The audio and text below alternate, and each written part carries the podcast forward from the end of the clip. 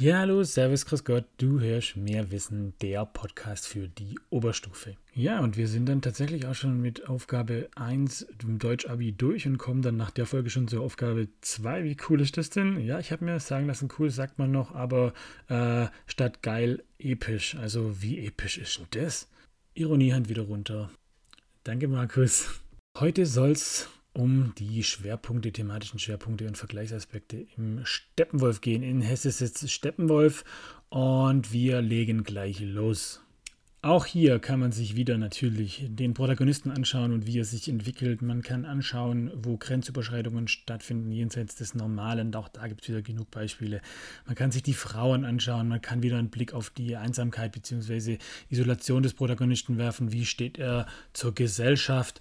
Und natürlich kann man dann wieder gucken, wo ist der Grundkonflikt, was gibt es für Antagonisten, wie sieht es aus mit Scheitern gelingen, wo taucht irgendwas Übernatürliches auf und wie sieht es mit seelischer Verwirrung, Verrücktsein und oder Wahnsinn aus.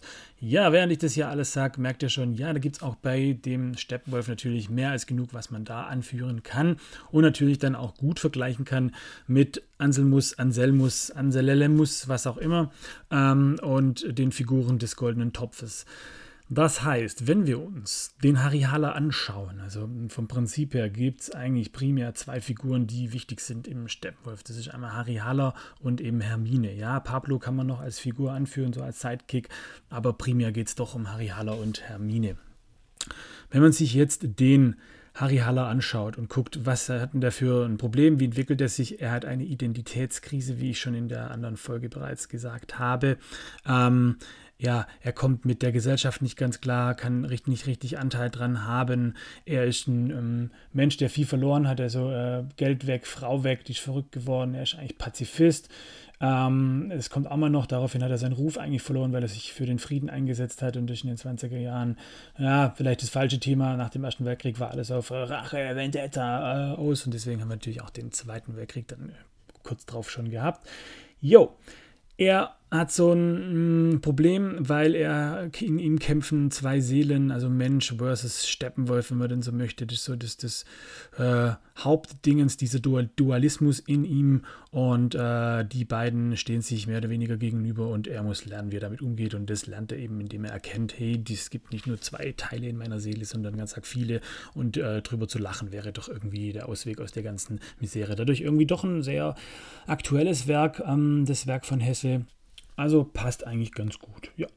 Wenn wir uns anschauen, wie der Protagonist steht äh, zum Normalen, äh, ja, nicht so prickelnd. Also er fühlt sich äh, von der Normalität eigentlich so abgestoßen. Also mm, das Bürgerliche ist etwas, das er, wo er daran Anteil hat. Einerseits mag er es, aber mag auch diese Ordnung. Ähm, aber das sieht man dann in der Wohnung, in der er lebt, äh, quasi, dass er das bei der Vermieterin also ganz arg toll findet. Für sich selber kriegt das nicht hin. Aber ähm, ja, das heißt, er fühlt sich davon angezogen und gleichzeitig abgestoßen und ähm, weiß nicht genau, was er will. Also ja, Gesellschaft nein und irgendwie braucht er sie aber doch.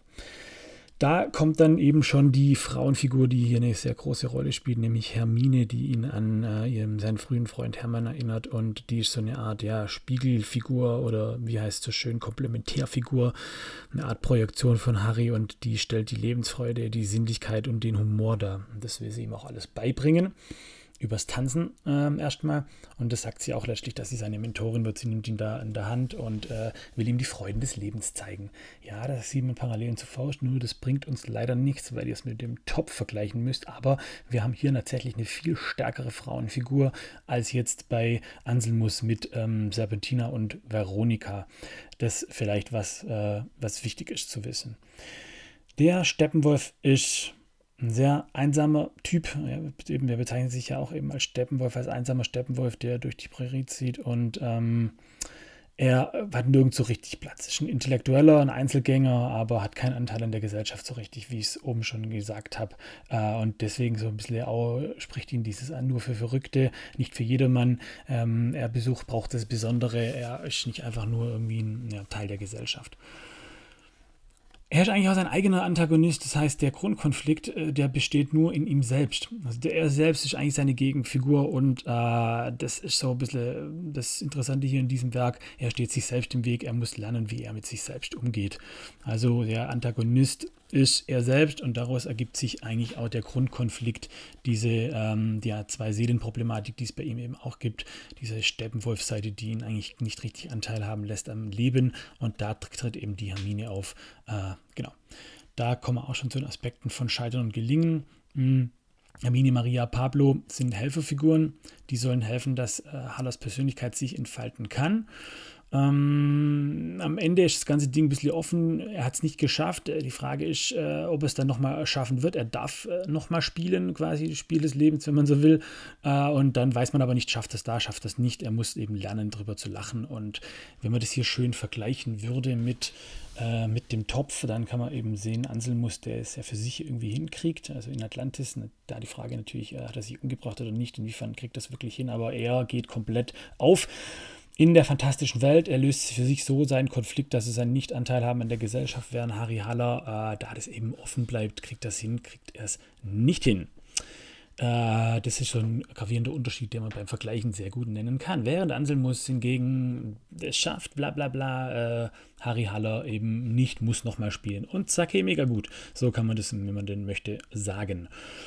Ja, auch hier haben wir irgendwie den Einbruch des Übernatürlichen, ähm, ja, das, das, das Fantastische eher so als, als äh, psychisches Phänomen äh, das magische Theater, dann dass Goethe auftaucht, ähm, Mozart auftaucht, dann die Erfahrung mit den Drogen und der ganzen Erotik, das sind solche Grenzüberschreitungen, wenn man denn so will, ähm, wo dann das Fantastische einfach ins Leben eintritt, aber eben eher auf einer äh, psychischen oder psychologischen Ebene.